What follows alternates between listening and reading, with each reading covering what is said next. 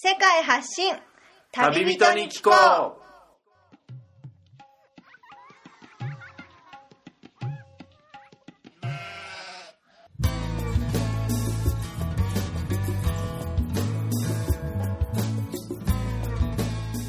この番組は世界各地で出会った興味深い日本人の旅人にざっくばらんにいろいろなことをインタビューしていく番組です。現地での旅の話の本編と脱線話のアフタートークの2本立てでお送りします。さて今回の旅人からは世界のどんなぶっ飛び話が聞けるのでしょうか？今回は分割した前回からの続きとなっています。前回をお聞きでない方はそちらからお楽しみください。芸事ね磨きをかけた中でトラブルめいたこともちらほら起きてきたりっていうふうにちらって聞いたんですがタスマニアの中でそのワーホリ生活の中で結構ビッグトラブルに恵まれ恵まれたって言うとおかしいですね。会ってしまったのもタスマニアだっていうふうにおっしゃってましたね。あ今回は、え今回はって言い方もあれですけど、えはい。財布とはい。パスポートと、パスポートまで。はい、あと国際免許証とはい。カード類。とか全部もうあの盗まれてしまって。盗難。盗難ですね。でまあ自分が行けなかったんですけど車の中に鍵をかけないで、えその大事なものが入っていたバッグをええポンと置いちゃったまま寝ちゃったんですよ。えはであんまり人のいないキャラバンパークだったんあで、えちょっと油断してたっていうかその着いた初日だったっていうのがあったん。でなんか油断しちゃって忘れて寝たらもうなかったみたいなでその次の日ぐらいからはい。2週間ぐらい嵐みたいな。嵐。続き。はい。で仕事も決まっていた仕事もキャンセルになり。ハードなそれは精神的にも結構来るような。だいぶ地獄だったと思いますけど そう。何も、ははい、雨やっぱ天候が悪いと何もできないな気分もそれに支配されてしまうというかね。はい。ずーっとあのリーガルハイを見てました。あドラマを。ドラマを見てました。現実逃避してました。そうですか。でもそんな落ちてる気分の中から自分をまた救ってくれたのもまたその武芸のバスキングであったり。間違いないですね。それはもうなもうお金ないから。はいもうバスキングやろうと思ってそれしかできない。なるべくできる機会を見つけて、えマーケット見つけたりとかしてやりに行ったりとかしてましたけど、えうん。やっぱその僕がやってたサラマンカマーケットっていう、えホバートあのタスマニアのホバートの街にあるはい。マーケットなんですけど、そこ以外はそんなに稼げてないんですよ、まあでもやらないよりやる方が全然気持ちがポジティブになるあはいはいはい。体も動かして気体もも紛れるし。はい。はい。そういう意味では練習になったなと思ってやっぱりあれですねそういう気持ちが塞ぎ込んでる時って閉じこもっちゃってるとそこでどんどんどんどん入り込んじゃうまあっていうそうですね。ドツボにはまっていくとドツボにはまるのを自分から外に出て体を動かしてっていうのは気持ちも心もやっぱり紛らわしてくれるっていうか回復するっていうことはあるんだなっていうふうにねまあそれぐらいしかなかったっていうのもありますよ。あそうですか。できることがそんなになかったリーガルファイトブゲンと。まあ、パソコンと武器しかないっていう。まあでもまあねインとアウトと、まあ、バランスは取れてたんじゃないですか。まああの足りないものがあったんででも友達に会いに加藤に来たんでしょう。けどああそうですか。い。ろんな。パソコンと武器だけではダメだったのか。な あそうですか。それを補填補填するために、はい。また2度目のこの加藤にやってきて。うそうですね、ーん。ではそのストリートでやってたバスキングの中で、まあ技術的にもいろいろな向上があった中でも、街行く人々の反応の中で、え、こんなことがあるなんてっていうか、まさかこんな反応があるなんてっていうこともあったりしましたか？結構その仕事を探しながらやってたので、はい結構 I want job って書いてプレートを持ってはいはいはい。で踊ってたあパフォーマンスしてたことがあったので 踊りながら。ははい。でもやっぱりそれは一人一人に声かける労力に比べたらはるかに楽なんですよああ、そこでサインボードをね、はいそこに置いておけば。はうん。でそれで一回あの親切な女性おばさんが助けてくれて、え大変なんだったら、ちょっと助けてあげれるから、うん。あの、いついつにちょっと仕事をあげれるから来なさいって言ってくれた人がいて、はいまはい。あちょっと結局その人とはタイミング合わなくて、はい。あの、最後会えなかったんですけど、ああの、なんか車で、彼女の家まであの紹介してくれて、あ。うん。結構その、山奥の方に住んでて、一はい。人で、はいあの、ファームをやりながらっていう女性だったんですけど、うん。結構いろんな活動してて、えその農業も自分でやってて、うん。で、自分の家も自分で作ったみたいな、はいはいはい。自分たちなのか自分ななのか分かんなかったんですけど、えその手作りの家で住んでて、ええで、ちょっとじゃがいもの収穫があるからええ。来なさいって言ってたんですけど、ええ。なんかその別の仕事も持ってて、え。で、それで忙しくなっちゃって、ええ。あの、なんか連絡がつかなかったようで、ええ結局最後会えなかったんですけど、ええなんか車で送ってもらう途中にちょっとあのお金もらったりとかして、え助けてくれて、ええあの、まあそういういい出会いがありましたね。嬉しいですね。はい。なんか人の親切に触れる機会があったんで、はっていうのはもう自分がそこまで追い込まれてる時にやってもらったという経験があると、自分がそういうしんどい人に会って助けられる状況だったら回してあげようって気持ちにもなりますよい。ね。なりますね。うん見ず知らずの、ね、僕にこれだけ優しくしてくれるなんて、いやー世の中素晴らしいなと思って、うん。はい。まあそれはやっぱりさすさすがに財布をなくさないと、ええあの、パスポートも全部カードも。はい。うん。そういう機会にもなんなかったんだろうで、うん。はい。いい機会だったと思ってます。いや、本当に極限までお腹が空いてる状態で、そんなにね、大したことないって思ってるものを食べても、こんなにうまかったのかって感じるように、は人の優しさもまたしかりとい。。はい。うん今人間慣れちゃうと感度が低くなるような気がするんで、それはあるかもしれないですね。はいつも新鮮な、なんか、うんあの、そう、なんか代謝が良くなるようなことをしてた方がいいんじゃないかなと、よく思います確かに、いろんなものにその耐性はついちゃいますからね。そうですね。うん。なるべくそれが損なわれないというか、フレッシュな状態で味わえればっていう。そうですね。うんフレッシュな自分でいるべきなのかな？わかんないですけど。まあでも移動してこうやってなんかいろんな人と出会う生活してる分にははい飽きないし、まあ忙しいですけど、はい飽きないし、なんか結構フレッシュなものが多い気がするんで、はい。はい。いい交流もいっぱいあるし、うんはい、ガトンが楽しいですね。うん。でもそのガトに来る前までは、オーストラリア、かなり長くキャンプ、テント生活を西さんは続けてたってことなんですけど、そのフレッシュさっていうのが、テント生活はずっと続けていく中でも、それは損なわれたりっていうか、やっぱそれは好きなんですね。好きでしたね。うんやっぱり、焚き火とかが好きだったんで、はい。あの、まあ、天候にもよるんですけど、うん。結構、ここに来るまでずっとキャンプ生活で、うん。ほとんどテントで生活をしてて、気候的に厳しい場所もあったんじゃないですか、タスマニアだって。タスマニアのちょっと終わりの方は、えものすごく寒くて、え普通誰もキャンプしないシーズン。はい、あの、なんでお前はキャンプをやってるんだって言われることがたまにある。え。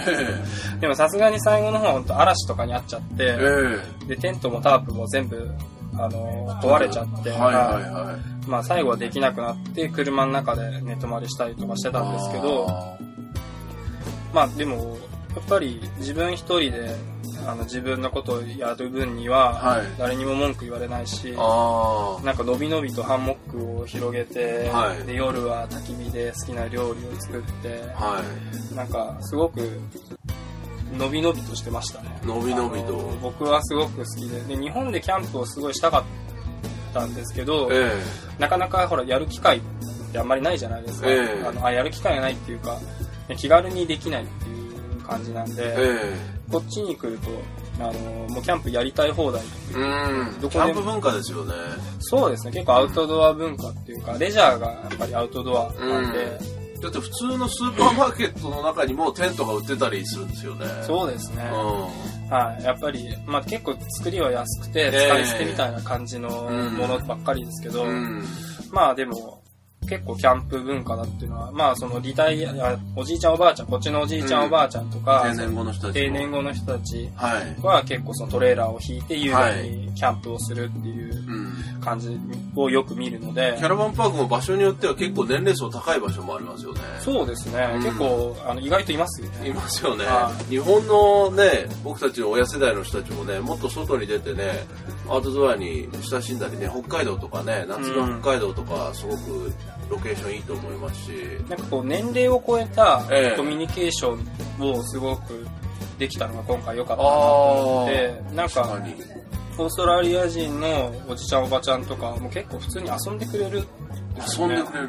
タスマニアとかではい。結構あの交流のある人たちがいて、えでそれもなんか僕らみたいなワーホリのええなんかあの泊まるとこがないとか仕事探してるってやつをじゃええあうち泊まり来いよみたいへなー。なんか気前のいいおっちゃんを紹介してもらって、はいはでちょこちょここうなんか遊びに行ったりとかすい。ると嬉しいですね。はい、結構喜んでくれるし、うん。結構ビール飲んで、ええわーって笑ってるだけなんですけど、ええ鉛もきつくて何喋ってるかわかんないんですけど、え全部こう、なんか、マイトマイトで全部、えはいはい。あのー解決してくれるような、ね なんか面白いおじちゃんたちで、うん。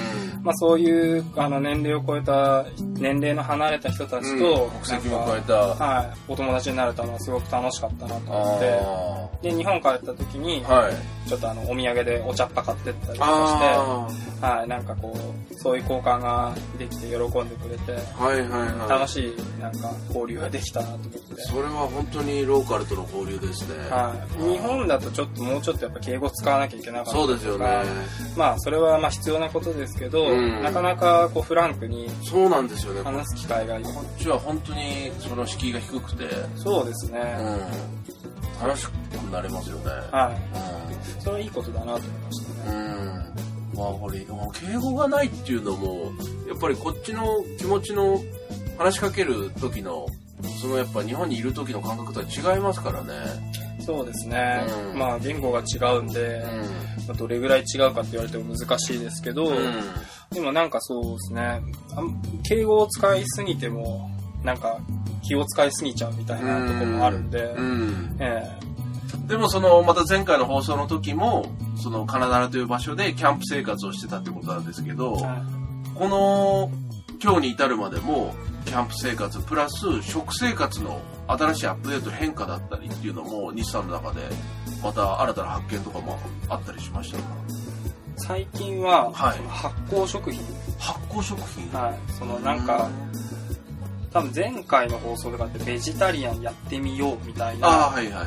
年で、え。その年は結構 野菜だけしか食べないみたいな、ええ。なんかこう避ける、何かをさ、肉を避けるみたいなえ、うん。あの、やり方をしてたんですけど、はい。今はなんかその体が喜ぶものを、あの、なるべく摂取しに行くみたいなあはいはい。ところで、あの、酵母を作ってパンを作ったりとか、うんあとは、パンまで？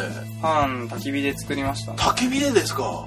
結構、あの焚き火で、こう、なんていうかキャン、プではい。石を組んで、ええ。なんか釜みたいなやつを作って、はいそれでこう、あの、うまく作れたりもするもんなんだなと思いました焚き。火ってことは木をちゃんと接ぎ木していかないとね火もね取れちゃうしてっきりそのオーブンでやってるんかと思ったんですけどそうですね。でも意外とちゃんと、まあ時間はちょっと長くなりますそうですよねええまあそれをこう観察しながら焚き火をするのは結構いいですね。それもね時間をかけて。うん、ウーフーとかで培ったスキルであったり、いろいろなはものも。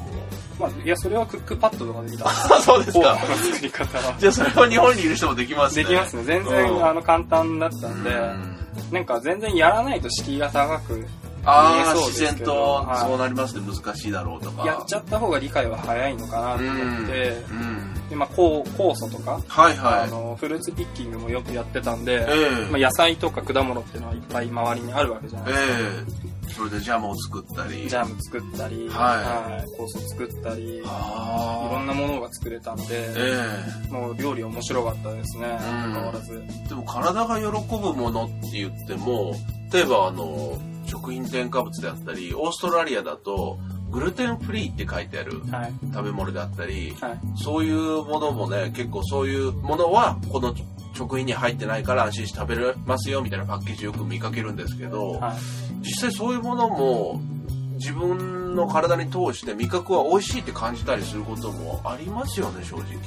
いや、今のものって全部美味しいんじゃないのかなって思ってるんですけど、はい。だからそこまでね、僕もある程度肉を取らないみたいな暮らしをしてますけど、はいやっぱりハードな暮らしだったり、例えば仕事をしていたりしたら、やっぱりチョコレートだったり甘いものでやっぱ疲れを癒したくなったりとか、は例えばオーストラリアの人だったらよく炭酸飲料をね、すごく飲んだりとか。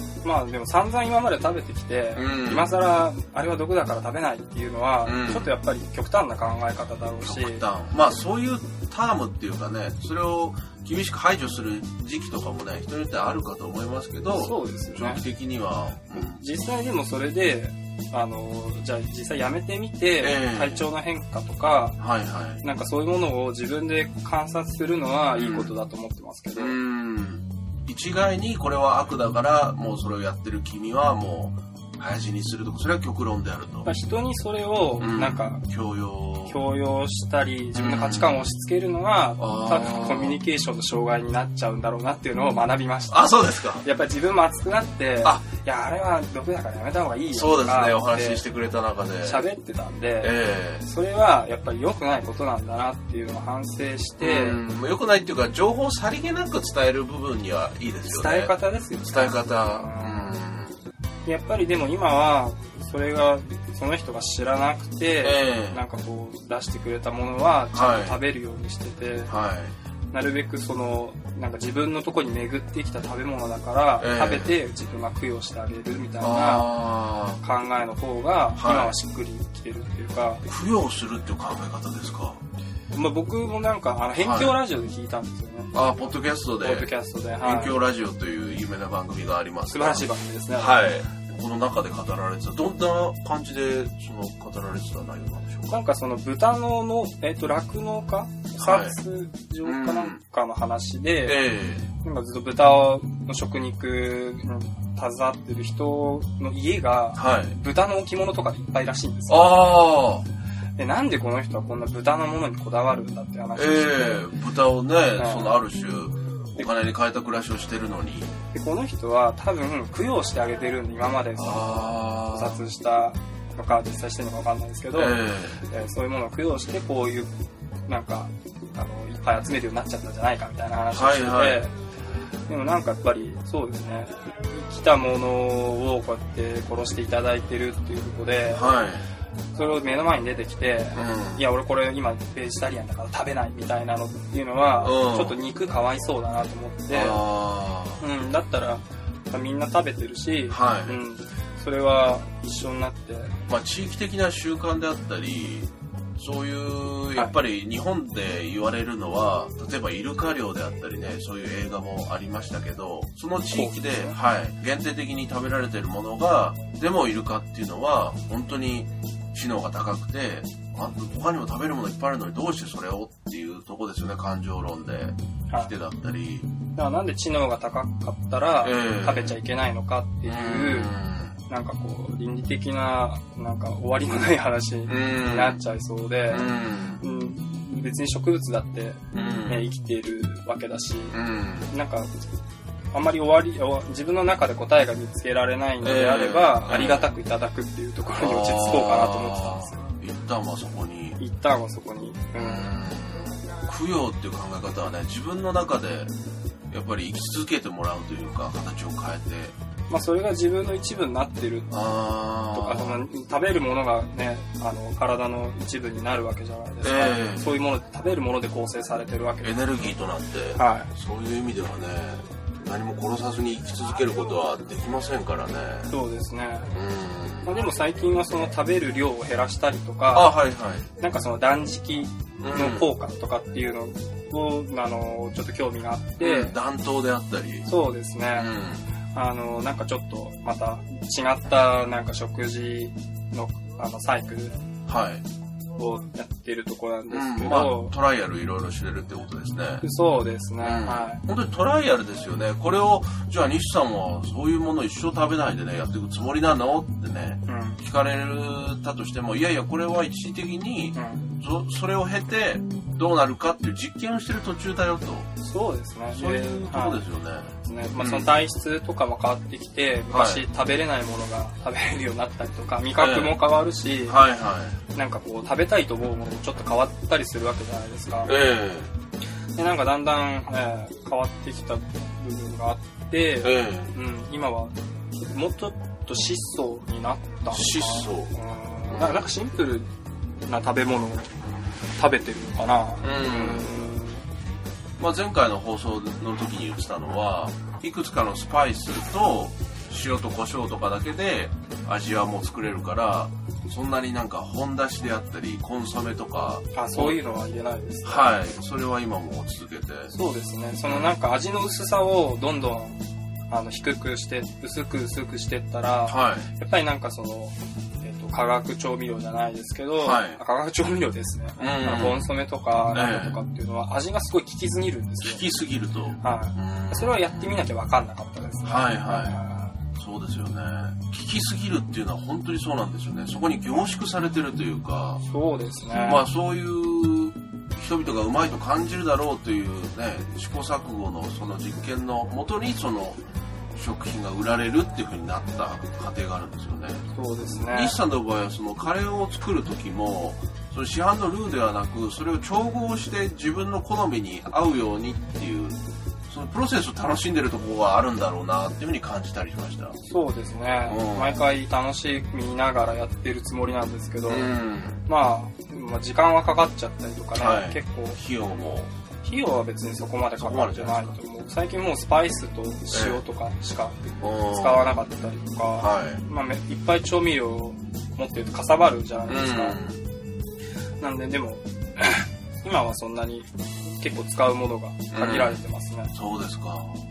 まあ、こういう生活だからっていうのもあると思うんですけど。うん。なるほど。はい。まあ、でもなんか贅沢品じゃないですけど、あの、はい。お菓子とかは、ええその、まあ、その暖冬をちょっとやらなきゃなと思って、甘いものが好きすぎて、はいはい。一度日本に帰った時に、トライをしたんですよ。ええあの、あ、日本に帰る前ぐらいからはい始めてて、はい。おあのタスマニアから出る時ぐらいだったんで、はい3ヶ月ぐらいお菓子を買ったり、甘いものをやめようと思って、あでやってたんですけど、日本に帰った時に、ええ美味しいものが多すぎて、そうですよねねあ。日本にいる時は気づかなくても、は帰ってきたら日本の普通のお菓子会社のクオリティびっくりしますよね。すごいことになってます。芋けんぴめっちゃ買いましたよ。芋けんぴですか？なんかもう我慢できないってなかったのがとうとか、ああいうのが食べたくなっちゃって。日本独自のね、いや、でも全部美味しかったですけど、あやっぱ食べ過ぎちゃったりとかー、中毒になってしまう。そうですね、なんか、際限なく食べちゃうようなとこがあったので、はい。なんかそこはやめるのにすごく苦労しましたね。やめるのに苦労。やめるのっていうか、まあ、その減糖していくのに。はい、検討。ああ、なるほど。今はもう仕事のなんかストレスがやっぱハードジョブだったんで、ええどうしても甘いもの食べて、はいなんかゆっくりしたいみたいなうんのがあって、気持ちがはいうん結構食べ過ぎちゃって、ええなんか体調おかしいなってなあったんあですよ。これ、まあそのせいかはわからないですけど、えでもちょっとこれやめとこうっていう機会になって、えええでどんな風に体調おかしかったんですか？でなんかこう、まぶたがピクピクピクって、ええなんか、で友達はマグネシウムが足りてないからだよと思ってたんですけど、まあ実際、まあなんていうんですか、わ、ええかんないし、まあ、まあ、多多量の糖分摂取した時はいはいはいはい。にカルシウムとかマグネシウムがはい。全部一緒に出ちゃうっていうのも、ちょろっと見てえ。まあ、検証のしようはないですけど、うんまあでもそういうことが起きないと、なんか、あ、もうちゃんとやめようっていうえ、体からのシグナルでしょうね。そうですね、一応そうだと捉えて、はい。今は、あのーまあ、お菓子を作ったりとかする時だけみたいな、はいとりあえずあのスーパー行っても買わないで。済むようにははい。ちょっと見には行くんですけどでちょっと値下げしてるとね、ああ、ちょっとこれいいなーっていうふうに。うんはまあ今はとりあえず、はいそうですね自分でコントロールできあた食事生活うん。できてると思いますけどね、い。思いますか？まあいろいろだからトライはしていきたいですよね。そうですよね。やっぱり、こっちで会った人とかで、こういうのもいいよとかね、あ、それは危ないよとかは、情報をもらって、自分で取捨選択した末の、まあ今があるってことで、これからまあ、どういう形になっていくか、まだはっきりそんな分からなくてもその過程を楽しんでるってところなんですね。そうだと思いますね。うん。なるほど。じゃあその自分でお菓子作りをしてだったり、はい。市販されてるものをそのまんま店でお金を払って買ってくるじゃなく手作りで自分の創作をするっていうことっていうのはやってみると結構そこにのめり込んでいく部分もやっぱりあったりするんですか？そうですね。夢中になっちゃううっていう感じで、うん。どんどんどんどん面白くなっちゃうんですよ。はいですね。で、まあその普段の生活で言えば、ええ料理を作ったりとか、ええお菓子を作ったりすることが、なんか、あの、創作活、ちょっとちっちゃい創作活動みたいな感じで、ストレス解消にもなる。し、はうん。で、その日本戻った時に、ブはい。レンを作ってた時が、ものすごく面白くて、ほなんかこ、心の底からエネルギーが、あの、湧き上がってくるかのようなう、そうなんですか。あの、やっててなんかちょっと笑っちゃうぐらい面白かったんですよ。へー。これができたらすごい、なんか、もう楽しみだーみたいな感じで、わーってこう、ジグソーで切ったりとか、はいはいはい。色を塗ったりとか、へーその色を塗るのも、あの、しましまなんで、ええ。何日もかかる、かかっちゃったんですよ。乾かしたりとか、えあの、島の部分は、あの、マスキングしたりとかっていうのもあって、蚊自分の作った工場が、蚊もいっぱいいるし、えうん。結構大変なところだったんですけど、でもなんかすごいめげずに楽しくできて、うん。なんか作るっていうのはやっぱり面白いことだ、なんだよなと思って。で、あやっぱり日本の生活をしてたらあんまり作ることがなかったんで、ーはいはいはいもうちょっと作る喜びとかっていうのをいっぱいできたらなと思ってるんですよね。はいそうですよね前回の放送でもバスケットを結構ね打ち込んでたはい。時があったっていうふうに言ってましたけど今はそのものづくりの方でもそこに夢中になれるものをまあ趣味の範囲でしかないと思うんですけど、うんただやっぱり、あの、簡単に変えたりとか、はい。日本に住んでたら簡単に変えたりとか、えまあ、なんてクオリティの高いものがはい。普通に買えたりとかっていうところなんで、えはい。まあなかなか作る機会ってそんなにないのかな。自分で工場持ってるやつなんかそういるわけでもないし、うん。は確かに確かに。でもやっぱりねそういう忙しい時だったりそういう悩みを抱えてみる抱えている時ってやっぱそれにやっぱりね苛まれて動けなくなっちゃってるっていうのも後になってみると小さな悩みだったりそのワーキングホリデーに来て西さんもいろいろ見て出会ってっていう中でやっぱりその武芸にも今回また出会ってっていうのも新しいものに出会ったことによって今までぐじぐじ悩んでたことがそんなに大したことないなっていうふうに思えることって僕自身もあったりしたんですよい。はい。やっぱ外に出てみてあ西さんもやっぱりそういうものは多少あったりしますよねいやーすごいあったと思いますね。うんなんか変化みたいなものは多分いっぱいあったと思う。ええそれだけいろんな人にあったし、ああのあいろんな価値観を持ってる人に。そうですね。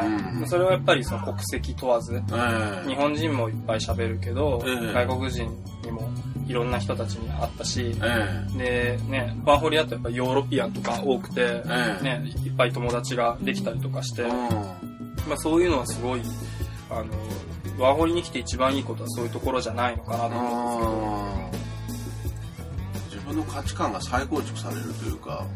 そうですね。やっぱいろんな考えを持ってる人に出会うっていうのは、うん。すごくいいことなんじゃないかなと思って、ん。まあその、いい場面、悪い場面、両方見ると思うんですけど、はいはい。でもなんかそうやってお互いを理解する、しようとする努力は、やっぱり、あの、成長させるっていうかね、でもその古い考え方をうん。自分でとらわれてたのを捨てて気持ちの断捨離的なことをしたら新しいものが入ってくる隙間も出てくるっていう部分ありますよね。そうですね。うん。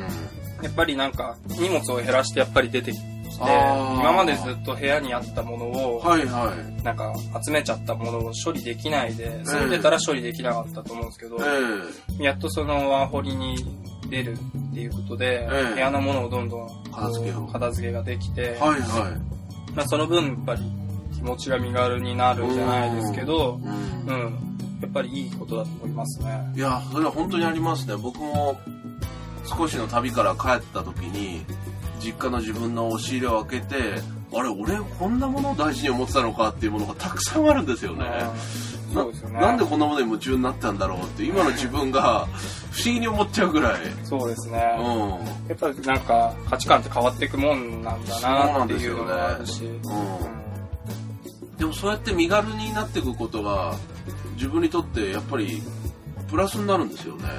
そうですね。うん。やっぱりこういうこういう生活を始めてみて、えあの身軽なら身軽なほどいいなと思ったんですよ。まだ荷物多いと思ってるんでえ、え。まあなんかちょっと遊び道具とか欲しいしとか、えまあいろいろ増えてっちゃうんですけど、うん。でもやっぱフットワークが軽ければ軽いほど、うん。多分いいと思いますね。うん身軽さってのは武器になりますね。そうだと思いますね。うん。武器というかまあ動きやすくしてくれる、うん。うん。出会いも増えますしね。あ出会いも、うん。あそうですよね。自分が行く場所が増えれば増えた分だけ。そうですね。うん。チャンスもきっと巡ってくるだろうし、うん。うん、そんな気はしてるので、うん。もうちょっと荷物軽くしようかなと思ってるところですね。しようかなと思ってる。まだまだそこまではちょっと時間がかかるとしても完全なもう身軽さまではそうです。ノマドワーカーぐらいまではほど遠いまだ生ドライカーには程遠いですね。あそうですか武芸もねもう実際のそれものを使わずエア武芸とかもできるようになったらすごいですよねそこにもう見えるかのようなそのことについて考えたことはありません。あ本当ですか それはちょっと大げさですねはい。はい。じゃあもういろいろな今まで話していただいた経験も含めて、またさらに兄さんが興味を持って取り組んでいることっていうのが、やっぱその前回話してもらったレイブカルチャーっていうものについても兄さんにまたいろいろ紹介してもらえればって思うんですけど。まああの、まあ僕が代表してとかっていうのはちょっとまあ気が重いんですけど。いやいやいや、兄さんの。まあ、ただ、はい、オーストラリア、はい、ワはいーホリに来てる間に何個か、あの、大きいパーティーに行くことができて、うん。すごいフェスティバルとして、うん。完成度の高いパはーティーにも何度も行けたので、はい。そうですね、出会いに行かなければ、あの、絶対に理解が進まないものではあるんですけど、ええ。もし出会う機会があったら、いいなっていうのが、レイブパーティーなんで、うん。まあ、やっぱりその まだアンダーグラウンドとかって言われてしまうはい部分もあったりとか、不透明な部分があるから、はいちょっとそれ何なのっていうのはまあしょうがない部分だと思うんですけど、はい。やっぱりやってることって一生懸命踊踊りに行ってるだけなのあで、うん何にも凶悪なことはないと思ってるし、あ。うん。なんかどっちかっていうともうもう燃える心が燃えるあのーなんか体育会系なものだと僕は思ってるんですけど、はいはいはい。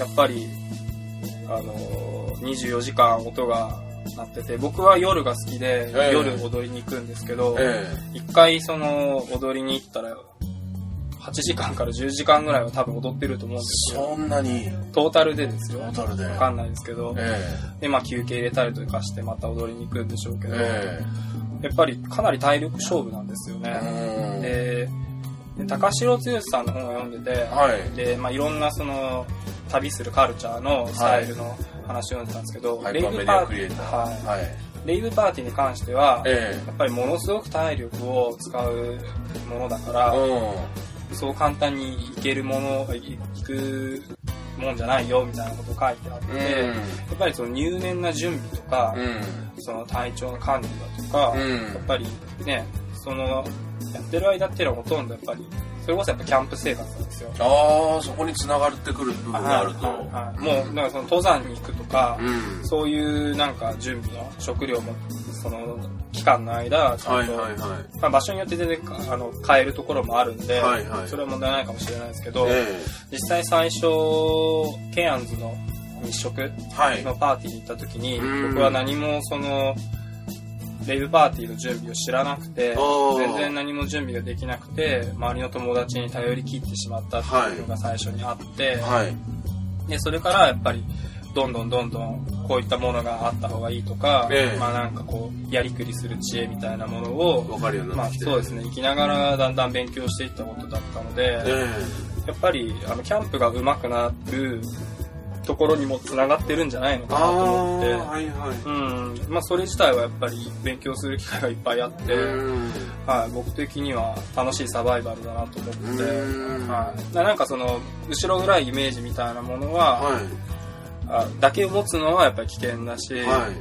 あのもうこれあの今年ですかね書籍でーはい「世界のレイブの歩き方」というはい本が発売されていたようで、ここちょっと見たんですが、はい。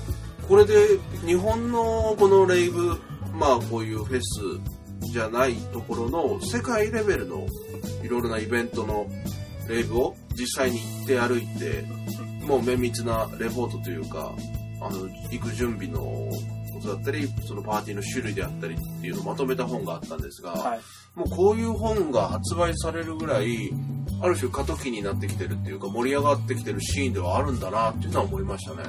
だと思いますね、うん。やっぱりそのフェスブームみたいなのが、ああ日本では、はい、あったみたいで、ええでまあ、そうなれば、ね、海外でやってるフェスティバルにも目が向くのは多分当たり前のことだと思うんですけど、個人的にはその海外のパーティーの方がなんていうか規模も違いますし知らない人が多いから誰も知らないその本当に派手に踊り回るっていうのは外の方がある種やりやすいのかなっていうふうに思ったりもしたんですけど日本のそのパーティーシーンも本当に世界に匹敵するようなものも出てき始めてるってことなんですね。いやあのもともとその70年代とかから、ええ。やっぱり脈々と続いてるものではあるから、大なり小なりやってると思うんですけど僕はほら行き出したのも数年前からだから、ええ。全員は知らないですけど、えでもやっぱりその大きいパーティー、えうんクオリティの高いビッグパーティーブームフェスティバルとか、うん。ああいうのに行ってみて、うん。はい、あの、フェス自体が盛り上がってて、はい。い、ろんな人の目が向いてるっていう気はしてるんですようね。ん。まあ続いてるものではあって今そのシーンが大きくなってきてる途中ってことでまあその途中から西さんも、まあ、僕とかも見させてもらってるっていう状態ですよね。はい。うんではその中でワーホリ中に西さんが行ったオーストラリアのパーティーについてもちょっと紹介してほしいですけども。はい。はい。なんか大きなパーティーで言えば、レインボーサーペントっていうパーティーと、うん。うん。マエトレアっていうパーティーと、はい。アースコアっていうパーティーが、はいはい。大ビッグパーティーみたいなのに行かしてもらったんですけど、あとはタスマニアでローカルのパーティーがあって、結構その、ちもうちょっと規模の全然小さいえところにも行ったりとかしてて、ええ。でやっぱり結構ビッグパーティーはクオリティが高いというかそのデコレーションとかがすごくえあそのまあ、えっと、舞台装置とか、あはいはい。そういうものがかっこかっこよくてお金もかかってる。スピーーカーもものすごいいいものを使って。でかなりクオリティが高くてうん。面白いんですよね。うん。でなんかレインボーサーペントとかははい。なんかこう熟年のレイバーみたいな人がいて。えー、年齢層高い。はい、あのまあまあ若い人もいれば結構で年齢で行った人もいて、え僕それ行きがヒッチハイクで行ったんですけど、はいはい。で乗っけてくれたのがちょうどそういう5、6、50ぐらいのおばちゃんで、えですごいあのテントも隣に張らせてもらって、へーなんかいろいろ親切にしてもらって、ええ。はい、あのなかなかいい出会いでしたえね。そうですか。はい、そのグループは結構、ね、年齢のちょっと高めなグループで、うんそこに混ぜてもらって。はあーそういう人たちが、そのサイケデリックに出会ってるのはもうはるか昔7、80年代とかからだったりするんですよね。い、なんじゃないかなと思いますけどうね、ん。その当時扱った人たちはいるだろうなと思いますし、そうですね。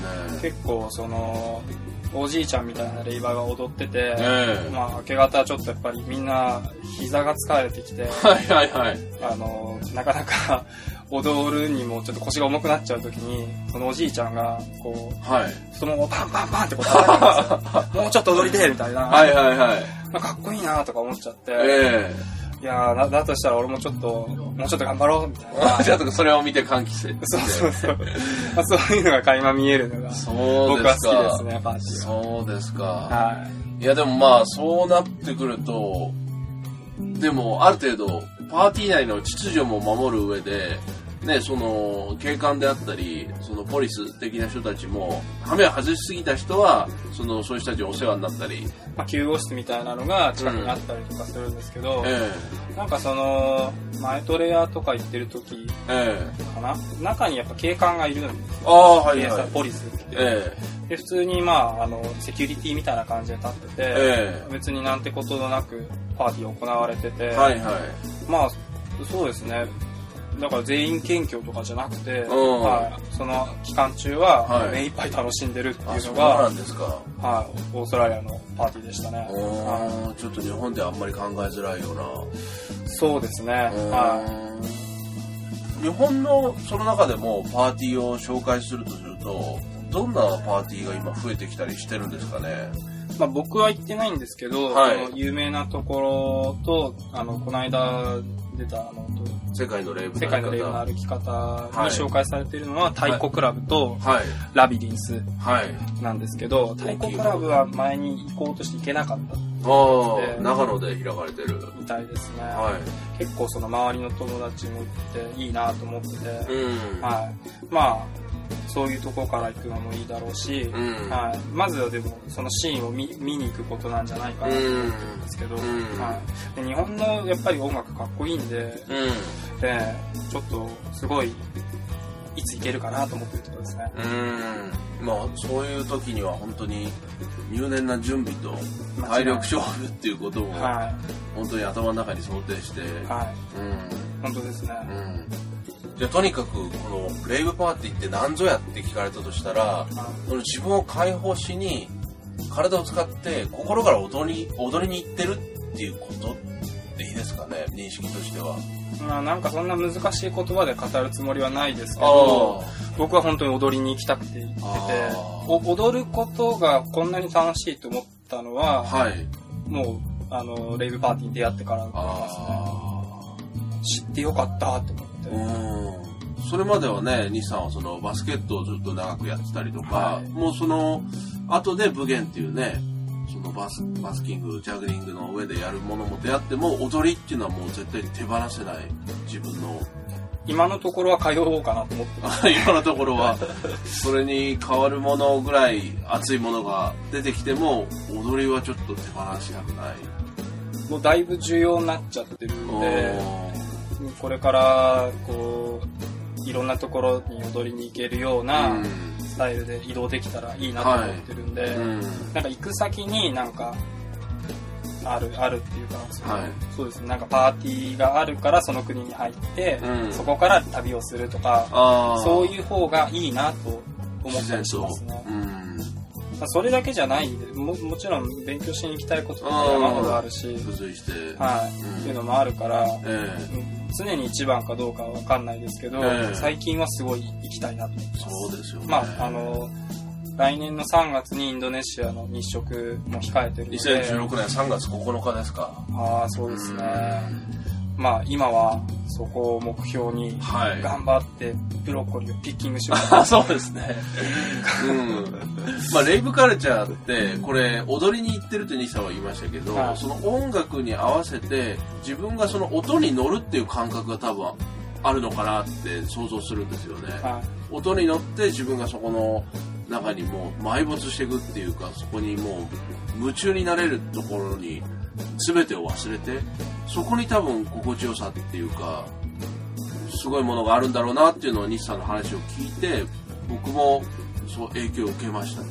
あうん。まあ、そのおかげでブームに来てるわけです。来そうですね。からポルトガルまで足を運んだっていうことがありましたが、はい。いろいろこの辺りのおそらく一部のリスナーの人たちが期待している、まあ、強いその色濃いサイケデリックカルチャーについては、今回この本編の放送のアフタートークも含めその中では語らずにちょっと別のトラックとしてお話ししようかなっていう風になっていたりするんですが、もしその放送聞きたいっていう人は、どういう形にしましょうかね。番組宛てにメールをいただいた人に、その URL を伝えるでも、まあ何かしらの形で、あの、それを聞けるようにしたいと思うんですが、まあそこでは結構西さんが全開モードでもういろいろ情報情報というかまあそれは僕も僕の経験も含めてお話できたらなと思うんですけど。ほとんどみつるくんの話になっていやそうなんですか。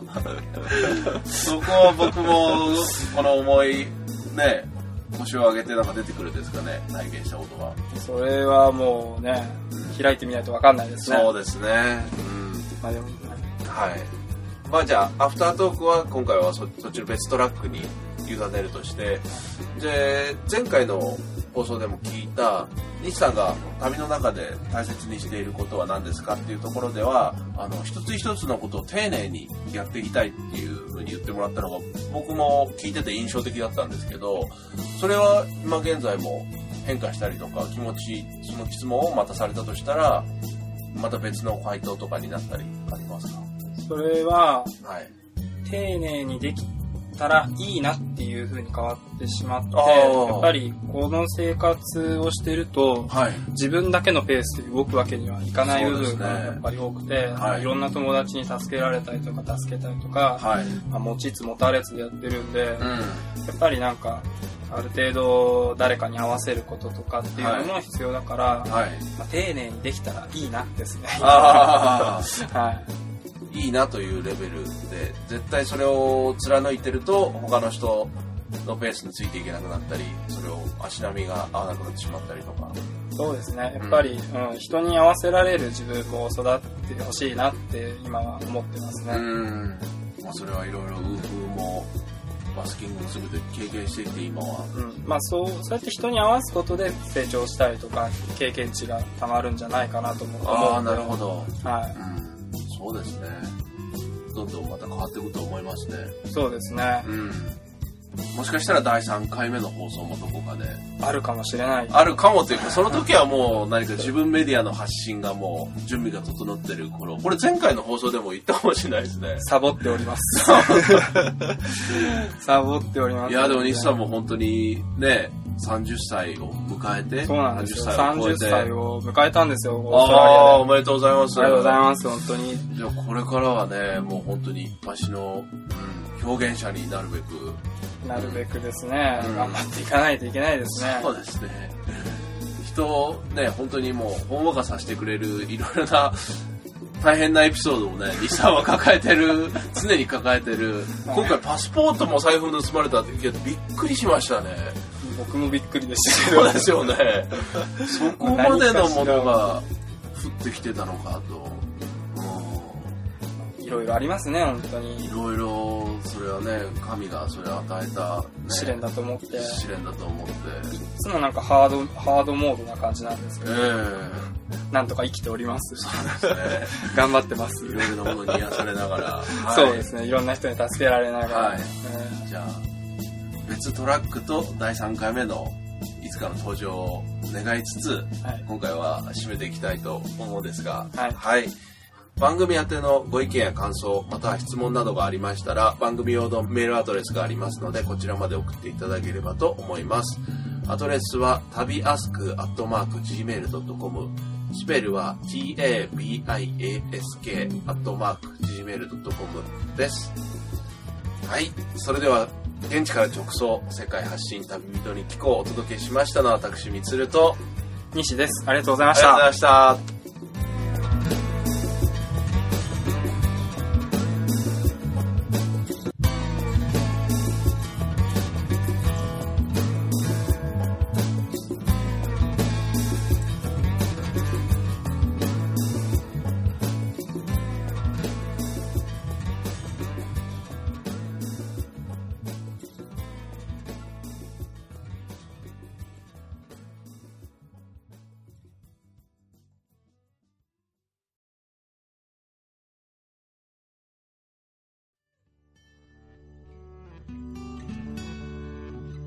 いつも番組をお聞きいただきありがとうございます。今回、2度目の登場となったゲスト、西さんのトークでしたが、えー皆さんいかがでしたでしょうか？オーストラリアのワーキングホリデーに関する様々なお話を、えー西さんのいろいろ強烈な体験とともにお届けしていただきましたが、自分自身も、あ、西さんこういう経験をしてきたんだなと、笑いも交えつつ、でも真面目に、ああ、苦労もしてきて、うん、大変だったろうけど、すごいなっていう風に感じた放送となりました。さて、先ほどの音声の中でも、えー言っていましたが、アフタートークにあたる放送を今回は裏トラックとして、えー配信することにしました。えーこれはポッドキャストの形ではなく、インターネット上にこの日産と自分との会話を置いて、その URL にアクセスした時のみ聞けるという、ポッドキャストの形ではないんですが、初めての試みとして今回このような形をとってみました。この放送を聞きたいという方は、えー面倒かと思いますが、番組宛てのメールアドレスもしくは、えー、みつる宛てのツイッターまでご連絡をいただければと思います。メールアドレスは、旅アスクアットマーク gmail.com スペルは tabiask アットマーク gmail.com です。それでは、これからも世界発信旅人に聞こうをどうぞよろしくお願いいたします。MC のみつるでした。